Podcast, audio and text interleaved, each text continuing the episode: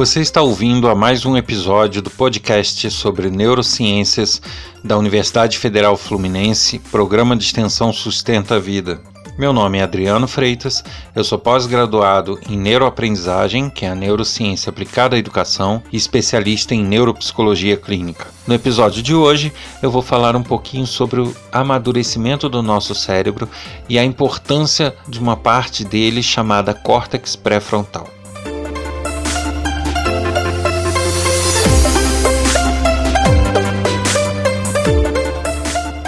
Muito se fala sobre o período de adolescência e sobre o amadurecimento do ser humano.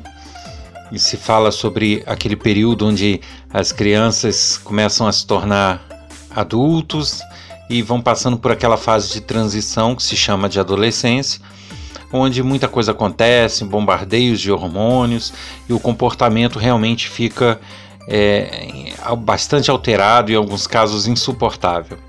Porém, uma grande dúvida que surge para algumas pessoas é com relação ao amadurecimento dos comportamentos e das tomadas de decisão, o amadurecimento intelectual, o amadurecimento do nosso cérebro. Ele respeita o mesmo a mesma faixa etária e o mesmo desenvolvimento do nosso corpo como um todo?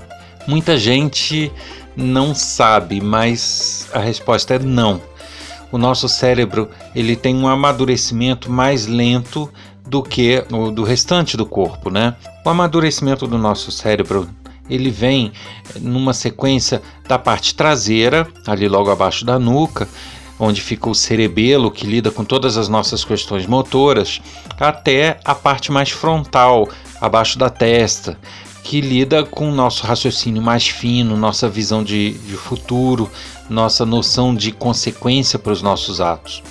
E ele amadurece nesse sentido, da parte traseira para a frontal. E aí a gente pode fazer um paralelo do comportamento desde a criança até o adulto com essas fases de amadurecimento, com essa sequência de amadurecimento. É, sendo o cerebelo que fica lá atrás a primeira área a ser amadurecida, ela, por ser responsável pela parte motora, você pode reparar que as crianças mais novinhas, os bebês, a primeira habilidade que ele começa a desenvolver assim que nasce é justamente a habilidade motora. Você vê que ele toca em tudo, quer pegar tudo, quer apertar tudo, ou seja, ele vai treinando a parte motora dele e ganhando habilidades motoras até que ele começa a andar e, e não para esse desenvolvimento. Da mesma forma, as partes seguintes também vão amadurecendo. Vejam bem, não significa que a gente tem aquela evolução, aquele amadurecimento matemático. Ah, essa parte acabou hoje, a outra parte começa amanhã, a outra parte depois de amanhã. Não é isso. Significa que todas elas é, desde o nosso nascimento, sofrem um processo de amadurecimento. Algumas partes ficam prontas de, mais tardiamente, outras ficam prontas antes. Agora, todas estão em processo o tempo inteiro. Então, é, as, as crianças né, começam com esse amadurecimento da parte motora e logo depois é, vem todo um conjunto de estruturas que lidam com as nossas emoções, as coisas que a gente sente, as coisas que nos causam repulsa ou que nos atraem. Você pode reparar que depois que a criança ela começa a pegar uh, habilidades motoras, ela começa a ter uh, aquela questão do emocional, de gostar, de não gostar, de sentir repulsa, sentir nojo, de querer isso, não querer aquilo, coisas que lá antes do desenvolvimento motor começar, ele nem tinha. Você pega uma criança recém-nascida, ela chora de fome, ela se, se move, mas ela não tem essa de gostou, não gostou, né? E aí a criança, quando ela já está nessa de desenvolver o motor, ela também começa a desenvolver isso de gostar, de não gostar e de sentir repulsa. Essa é uma, uma fase um pouquinho mais à frente que vai sendo aprimorada, só que o, essa parte emocional ela é freada, ela é gerida, ela é gerenciada por essa parte frontal que fica atrás da nossa testa, o chamado córtex pré-frontal. Ele que contém alguns de nossos impulsos. E ele é a última parte a ficar pronta. Então, por isso que as crianças começam a sentir é, essa sensação de repulsa ou de gostar, mas elas não têm muito freio para isso, elas não conseguem dosar, gerir muito bem isso. Então, quando uma criança muito nova ela não gosta de alguma coisa, ela bate, ela grita, ela fala que não, ela não tem essa polidez que os adultos têm de, de lidar com as coisas de forma mais educada, mais polida. Ela é mais impulsiva nesse momento, porque ela está com a parte emocional, com a parte é, é, de sensações desenvolvida, já em processo final de amadurecimento, porém a parte que faz a contenção e a gerência dessa parte ainda não. Então por isso que ela vai ter comportamentos bem impulsivos e comportamentos que fogem àquele padrão de sociedade que nós temos entre adultos.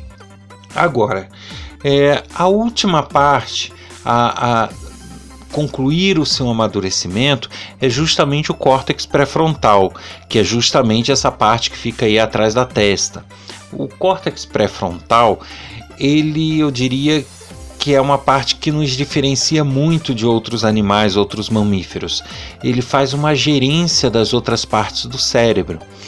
Ele consegue inibir estímulos que são é, é, disparados em outros mecanismos, em outras partes, e consegue até substituir esses estímulos, ou seja, ele é um grande gestor do nosso cérebro.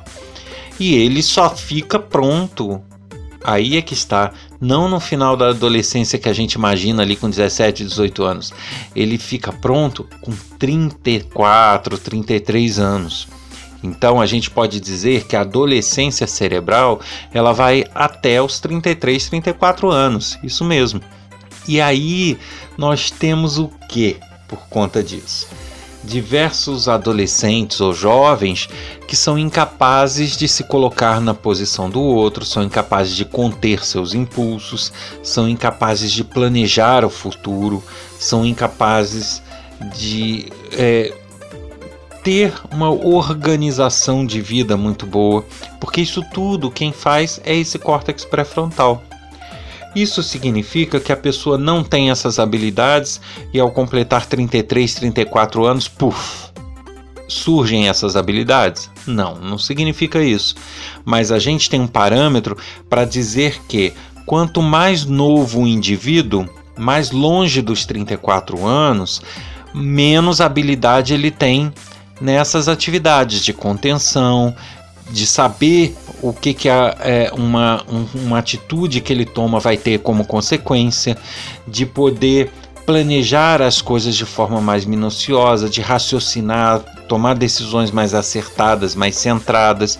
Então, quanto mais longe ele tiver dos 34, 33 anos, menos eficiente ele vai ser nessas habilidades. E quanto mais próximo dos 34 anos, mais ele vai estar é, é, dominando essas habilidades. Então, por isso que você observa aí adolescentes de 15, 16 anos que não, não querem nem saber das consequências dos atos que eles estão tomando. Por mais que a gente fale, por mais que a gente explique as consequências, ele não consegue realizar aquilo dentro dele, ele não consegue visualizar, ele não consegue sentir aquilo. Então ele persiste nos erros. Ele toma atitudes impulsivas, impensadas, decisões totalmente emocionais, eh, decisões impulsivas também. Então, é, ele não consegue ter um controle absoluto disso a organização da própria vida, no sentido de organizar suas tarefas, organizar seus afazeres, também é muito precário nessa idade, porque ainda está no processo de amadurecimento o córtex pré-frontal. As decisões geralmente não são acertadas, não são aquelas que a gente tomaria numa idade mais avançada, justamente porque toda a análise necessária das nossas vivências e experiências para tomar uma decisão acertada é feita também pelo córtex pré-frontal. Então, a gente pode dizer que o amadurecimento do ser humano, ele não, não é igual do ponto de vista corporal, do ponto de vista de tamanho, musculatura e ao mesmo tempo do tamanho do, é, da, da eficiência do cérebro. Não é isso É, é, há um descompasso aí. Então, o, o, ser humano primeiro desenvolve o seu corpo, a sua musculatura, e ela termina de amadurecer a tua parte neurológica, né, a parte do cérebro, mais tardiamente aí aos 33, 34 anos. Perfeito? Então, só para objetivar isso que eu estou falando, o córtex pré-frontal ele é responsável então por quê? Eu vou resumir. Ele é responsável em analisar a consequência dos nossos atos. Ele é responsável também é, em grande parte do nosso processo decisório ele é responsável em saber o que, que é bom, o que, que é ruim, ele é responsável em conter aqueles impulsos instintivos. Muitas vezes você tem raiva de uma pessoa, tem vontade de sentar a mão na cara dela, mas você não faz por quê? Porque entra um raciocínio, entra um freio aí. Então, por mais que o seu instinto te mande fazer aquilo, você tem essa vontade, essa necessidade, você não faz. E quem faz esse freio é o córtex pré-frontal. A partir do momento que ele está imaturo, você tende a tomar atitudes impulsivas, sim. E aí as pessoas perguntam: poxa, mas existem pessoas mais novas que possuem isso, elas conseguem analisar sobre o futuro, conseguem analisar sobre as consequências, tomam atitudes mais centradas. Assim como tem pessoas com seus 40, 50 anos que são impulsivas, que são meramente tomam atitudes muito emocionais isso se dá por quê? Porque como toda em todas as áreas, né, cada humano tem a sua particularidade. Então, quando a gente fala 33, 34 anos, a gente fala de uma média estatística. A gente fala é, assim na grande maioria das situações, mas existem particularidades. Existem é, indivíduos que têm um processo de amadurecimento mais tardio e outros de forma mais antecipada. E isso a gente não tem como medir a não ser pelo próprio comportamento geral dele. Então você consegue saber que a pessoa teve um amadurecimento tardio quando você vê uma pessoa de 40 ou poucos anos não ter essas habilidades que são inerentes ao córtex pré-frontal. Da mesma forma, você sabe que o amadurecimento foi é, antecipado quando você vê um, um jovem com menos idade já ser centrado, ter boas decisões, saber analisar sobre o futuro, saber se organizar. Então aí você percebe que foi um amadurecimento antecipado. Na média geral da população, isso ocorre aí por volta de 30 a 34 anos. Uma outra coisa que é importante a se falar é que a pessoa ela pode estar com o cérebro dela amadurecido, funcional, com córtex pré-frontal maduro, ou seja, tomando boas decisões, fazendo análise de consequência, tudo correto. Porém, ela pode ter a área do córtex pré-frontal lesionada, por exemplo, ou por causa de um acidente, de uma pancada que ela leva, por causa de uma hemorragia, por causa de um tumor, por causa de um AVC, ou seja, diversas situações podem levar a pessoa a lesionar essa área do cérebro, esse córtex pré-frontal. E aí, ao lesionar, ele passa a ter o seu comportamento comprometido, a sua funcionalidade comprometida, muitas vezes de forma parecida, como se ele não tivesse amadurecido, e algumas vezes é, como se ele tivesse amadurecido, porém com falta de controle em algumas situações. Então existem pessoas, por exemplo, que é, levam uma pancada e lesionam essa parte frontal do cérebro e que perdem a noção de sociedade, do comportamento adequado em sociedade. Então, se ele está com calor, ele tira a roupa na frente de quem ele tiver, ele não, não consegue realizar que aquilo socialmente não é aceito. Da mesma forma, ele xinga quem ele não gosta, ele fala coisas pornográficas ou não, não importa se ele esteja numa igreja ou, ou se ele esteja numa festa infantil, ele toma comportamentos totalmente inapropriados. Isso porque é, o controle realizado por esse córtex pré-frontal fica prejudicado mediante essas lesões. Então, a gente pode dizer que de todo o processo de amadurecimento, o que nos torna realmente humanos e que, é, no sentido de ter um raciocínio mais apurado, de ter o controle da situação, né, a gestão dos nossos atos, é o córtex pré-frontal e é a última parte a amadurecer. Então, no geral, a gente só deve esperar comportamentos mais comedidos de pessoas após os 30 anos. Até lá, é normal que a pessoa em algum momento seja mais impulsiva e que tenha a, a comportamentos oscilantes.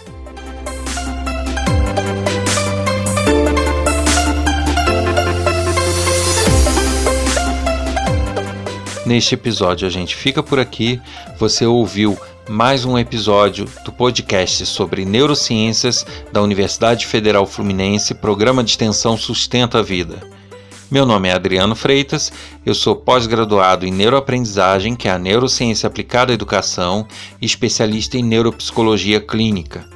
Se você quiser enviar uma dúvida ou algum comentário para alguns de nossos especialistas, basta escrever para podcast@sustenta-vida.com, colocando no assunto o nome do especialista ou o assunto que você deseja falar.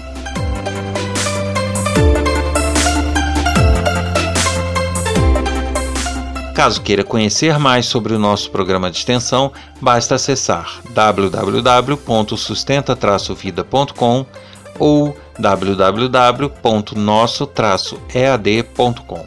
Um abraço a todos e até o próximo episódio.